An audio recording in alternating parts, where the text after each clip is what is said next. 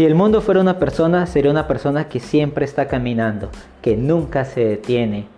Pero hay momentos en que el mundo decide correr y otros en los que corren muy a prisa. Y definitivamente la pandemia creada por el coronavirus COVID-19 es uno de esos momentos en los que el mundo está corriendo muy a prisa. En el episodio de hoy analizaremos algunos cambios que ya están sucediendo y que pueden volverse tendencia a corto, mediano y largo plazo Definitivamente, después de esta pandemia, el mundo tal y como lo conocemos nunca volverá a ser el mismo.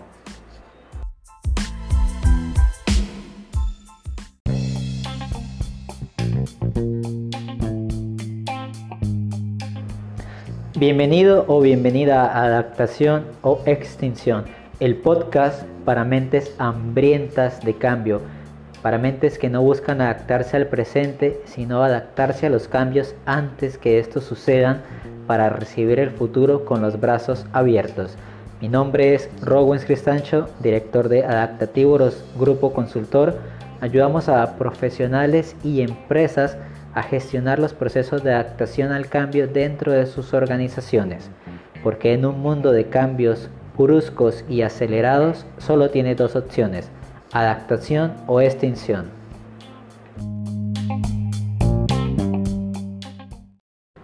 Hoy es 25 de marzo, la crisis creada por la pandemia del coronavirus COVID-19 se extiende cada vez más y ya nos está obligando a hacer cambios en nuestra vida de una manera brusca, de una manera inesperada y sin preparación. Algunos de estos cambios, después de que la tragedia y las cuarentenas pasen, tal vez desaparezcan, pero definitivamente otros llegaron para quedarse. Por eso hoy analizaremos cinco casos, cinco cosas, cinco tendencias. Algunos ya están pasando y otros pueden llegar a pasar, pero iremos más allá tratando de ver cuáles son las consecuencias sociales y económicas que esto nos planteará a un mediano y largo plazo. Así que pues vamos por ellos. Primero, las interacciones sociales subirán al cielo con la fuerza de un cohete.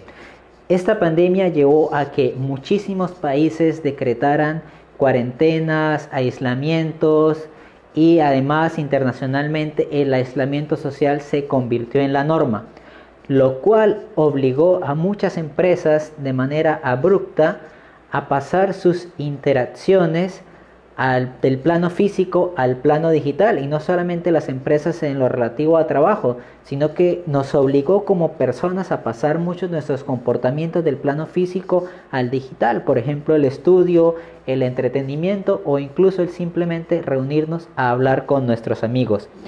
Pero ¿qué sucede? Que tanto empresa como sector educativo no estuvieron preparados, no, bueno, no todos estaban preparados para dar este salto que tuvieron que hacer de una manera brusca, sin la tecnología, tal vez sin las habilidades, sin la formación para su personal. Es algo que ya sucedió, ya está pasando y ya está ahí. Entonces, ese es el hecho, eso es lo que ya pasó. Pero analicemos lo que podría pasar a futuro. Hoy, entonces, gracias a esto ya muchas empresas se están dando cuenta que sus empleados, sus colaboradores pueden ser igual de productivos dentro de una oficina como trabajando en la distancia desde sus hogares y enviando su productividad ah, por medios electrónicos. Obviamente no todos los perfiles de trabajo podrán pasar del offline al online porque hay unos que son exclusivamente presenciales como los de trabajo muy manual. Pero estas tareas que sean más de tipo manejo de la información, más administrativas, pueden fácilmente pasar de el trabajo dentro de la empresa a el trabajo remoto en las casas. Y estoy seguro y puedo apostar que muchas empresas, incluso aquí en Latinoamérica, que estaban un poco reacias a la idea de teletrabajo, están diciendo, ¿sabes qué? No es tan mala idea. Sí se puede hacer, ya vimos que por esta causa de fuerza mayor que nos obligó, pero ya vimos que sí está dando resultado. con un poco de trabajo, con un poco de pulimiento, nuestros trabajadores perfectamente podrían trabajar en sus casas. Y lo mismo aplica para el sector de educación. No digo que mañana toda la educación se va a volver virtual, pero mucha gente sí se está dando cuenta de que la educación virtual es algo en lo que se puede confiar. Y mucha parte del sector educativo también se está dando cuenta que es algo en lo que ellos deben invertir más para que la gente confíe cada vez más en la educación virtual. Ahora analicemos un poco más a fondo qué cambios o qué cosas podrían darse si un gran número de empleados y colaboradores pasan de trabajo presencial a trabajo remoto en sus hogares. Primero pensemos cómo es el día normal de una persona que va a trabajar a su oficina en las grandes ciudades de Latinoamérica, normalmente en promedio, bien sea en su auto propio o en transporte público, las personas gastan en movilizarse desde su lugar de vivienda hasta su lugar de trabajo alrededor de una hora de ida y una hora de vuelta, la que suman dos horas de tiempo al día. Si las personas empezaran a quedarse en sus hogares, estas dos horas de tiempo sería un aumento en el bienestar de los trabajadores, porque ya no sería tiempo que gastan simplemente sentados en un auto, sino que podrían directamente invertir estas horas en su bienestar. Llámese dormir un poco más, cocinar mejor para comer mejor, dedicarse a hacer actividades físicas, dedicarse a la capacitación, a la lectura, compartir tiempo en familia, como pareja, como hijo o simplemente salir a caminar. Entonces la gente va a tener dos horas en promedio más para invertir en su propio cuidado. Pero llevémoslo un poco más allá. Si yo normalmente me iba a mi trabajo en mi auto propio y ya no tengo que hacerlo, pues eso va a significar menos autos en la calle, lo cual va a significar menos contaminación, lo cual de hecho es algo muy bueno.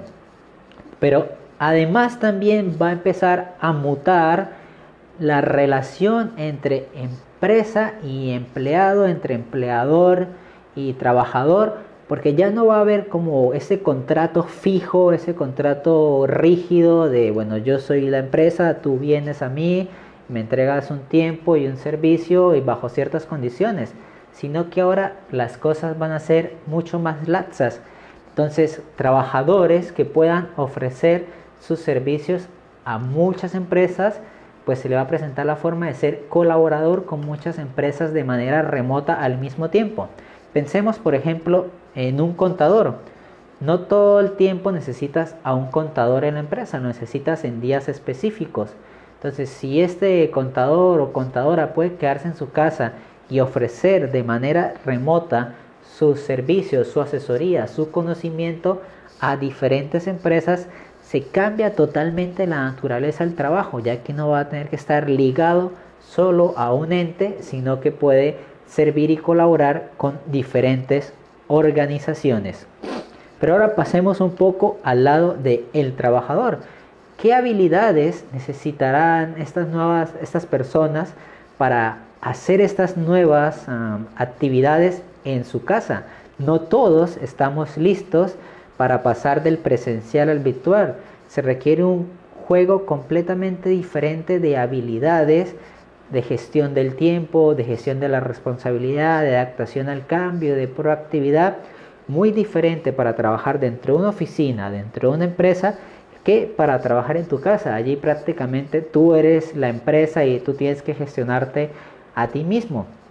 Entonces se va a crear una brecha, un espacio donde muchos profesionales, donde muchos trabajadores van a estar buscando quién los ayude o quién los capacite para cómo hacer bien un trabajo desde casa, cómo hacerlo eficientemente y cómo pasar ese proceso de transformación. De la misma forma, si vas a pasar mucho tiempo trabajando en tu casa, estoy muy seguro que vas a querer, porque yo así lo hago, yo también trabajo desde casa, vas a querer tener un espacio profesional, un espacio cómodamente adecuado para que ese sea tu centro de trabajo. Entonces, otra brecha, otra oportunidad de negocio que se podría crear es proveer servicios de profesionalización de espacios de trabajo dentro de las casas con sillas ergonómicas, escritorios especiales o bueno, ya eso es la de cada cual. al punto que quiero llegar es que se va a empezar a transformar muchas cosas. Entonces, por ejemplo, con mis dos horas libres que voy a tener cada día, puedo tal vez empezar a contratar, ¿por qué no?, a un entrenador virtual, un asesor de entrenamiento personal para que me guíe y demás.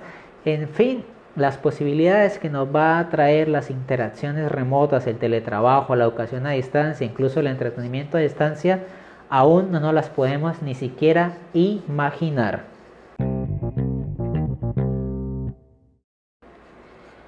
Dos, y continuando con esta medida de la cuarentena, hecho, la gente se está aislando ahora en sus casas. Las casas, los hogares en estos momentos se han convertido en el búnker donde nos protegemos contra el COVID-19. Y esto ya de por sí presenta pues una dinámica muy interesante. Algunas cosas que sucederán en el corto plazo. La gente ya se está aburriendo de estar en la casa. La gente necesita entretenimiento. Nosotros como humanos somos seres sociales y necesitamos entretenimiento. Entonces las formas de entretenimiento, Netflix está disparado por el cielo, todo el mundo está consumiendo YouTube, pero llega el punto en que se aburren. y esta tendencia solamente va a crecer en el tiempo, así que hay que encontrar maneras de llevar el entretenimiento a los hogares crear nuevos tipos de juegos de mesa, crear nuevos juegos utilizando las tecnologías de realidad aumentada, de realidad virtual.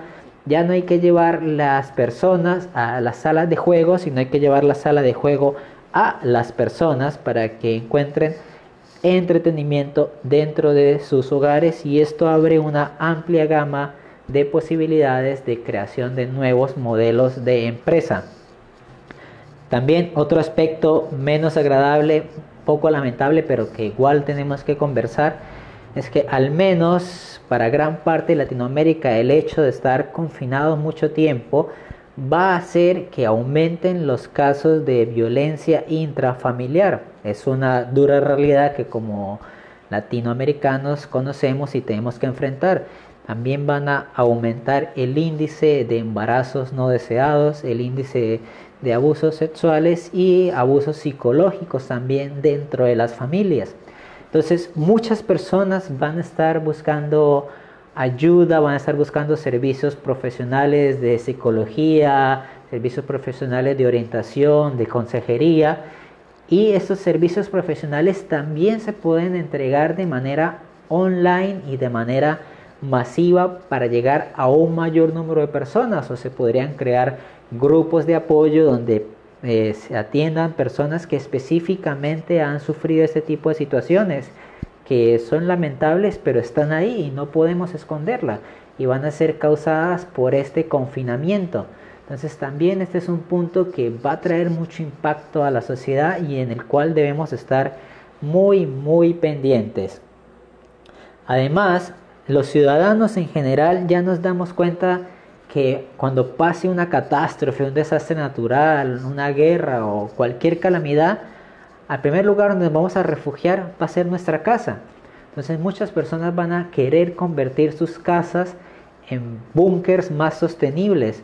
Por ejemplo, casas que puedan tener su propia fuente de energía, ya sea solar, sea eólica, casas que sean más resistentes a impactos, terremotos, inundaciones y demás, casas donde puedas producir tus propios alimentos con jardines verticales, jardines en azotea, hidroponías y demás. Entonces los hogares se van a convertir en esos búnkers donde vamos a querer estar si mañana sucede un cataclismo mucho más grande. Entonces todos estos servicios que puedan convertir a las casas en unidades autosostenibles para salvaguardar la integridad de las familias van a ser muy bien recibidos a largo plazo. Tercero, lamentablemente muchas personas mayores, muchas personas de la tercera edad van a morir.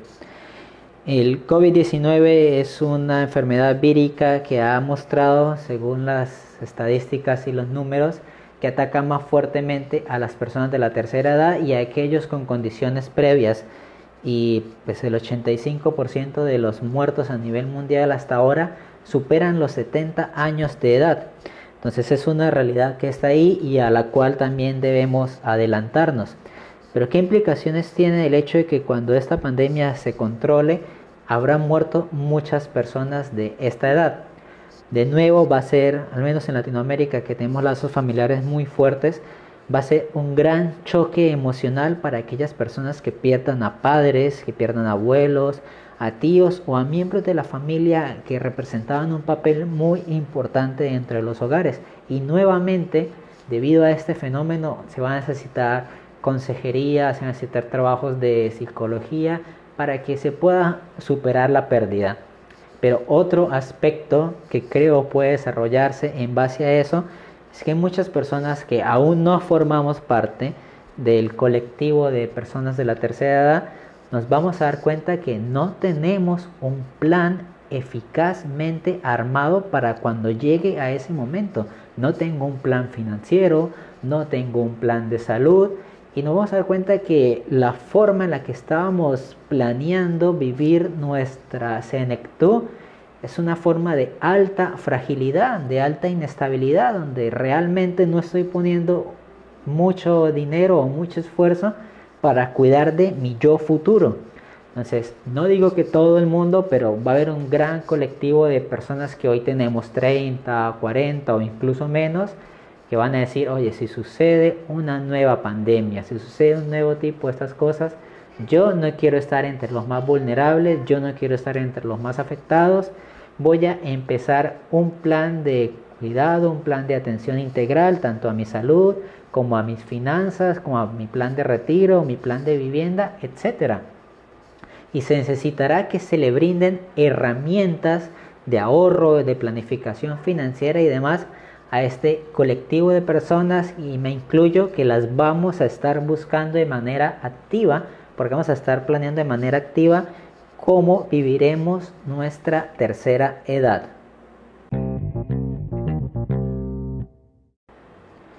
Cuatro, el aislamiento social se mantendrá como una norma a menos en el corto y mediano plazo. Pero algo que sí se está desarrollando y que puedo asegurar que las personas ya no van a caer tan fácil en olvidarlo, es seguir con unas normas de higiene adecuadas, como ahora nos estamos siempre lavando las manos, lavando la casa, cuidando de no ensuciarnos. Y sabes, se lo digo, si no lo sabías, esto sirve no solamente para prevenir el, el coronavirus, el COVID-19, sino que sirve para prevenir una amplia gama de enfermedades tanto virales como bacterianas, que pueden ir desde problemas gastrointestinales como diarreas, cólicos, a problemas a los pulmones, en fin, a una gran cantidad de situaciones. Y las personas en común nos estamos dando cuenta que no teníamos las prácticas de salud más adecuadas, las prácticas de higiene más adecuadas, pero vamos a volcarnos a eso, ya se va a volver una parte de la cultura mi hija que tiene dos años y medio ya ella sabe en qué momento tiene que lavarse las manos, cómo tiene que hacerlo. Incluso yo se lo enseñé desde mucho antes que estuviéramos viviendo esta situación del COVID-19. Entonces esto se va a volver una parte mucho, mucho más arraigada de la cultura de las personas. Así que se van a abrir nuevos campos de negocio para proveer eh, equipo antiséptico, para proveer para enseñar incluso a las personas cómo limpiar y desinfectar adecuadamente sus hogares, sus sitios de trabajo, el lugar donde almacenan comida, cómo asearse adecuadamente. Y esto va a abrir como estas posibilidades para suplementar tanto los materiales para desinfección como el conocimiento científico y técnico de cómo hacer desinfección adecuadamente.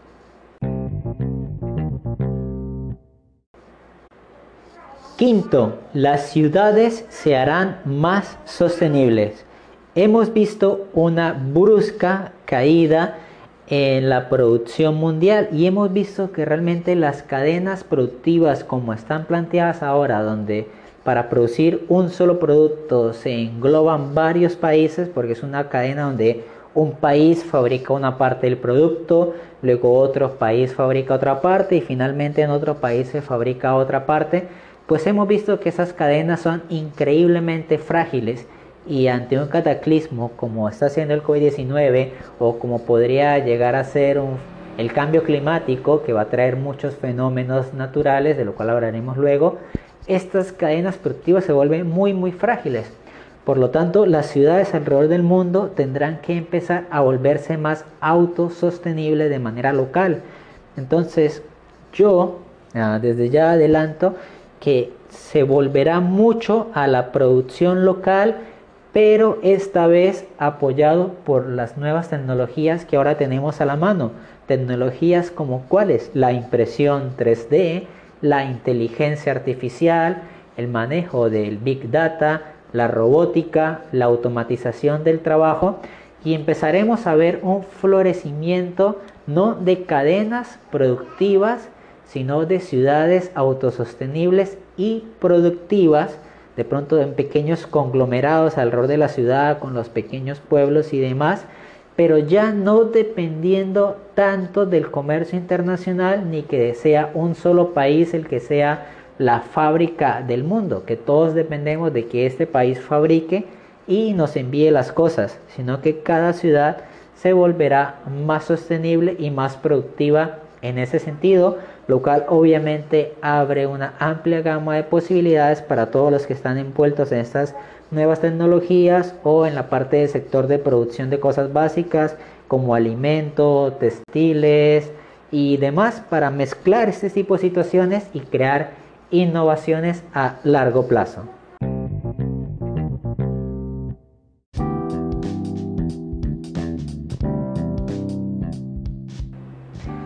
Muchas gracias por haber llegado hasta aquí. Espero que este episodio te hubiese resultado interesante y provechoso. Si así fue, agradecería mucho que lo compartieras con tus amigos y familiares para que ellos también puedan disfrutar de esta colección de ideas y de este conocimiento. Recuerda que en un mundo que cambia aceleradamente, no solamente yo debo adaptarme, sino que debo ayudar a que otras personas también se puedan adaptar. Así, de esta manera, todos disfrutaremos de los beneficios del cambio y la innovación. Por mi parte, solo me queda desearte que tengas un feliz resto de día o de noche, según sea el caso.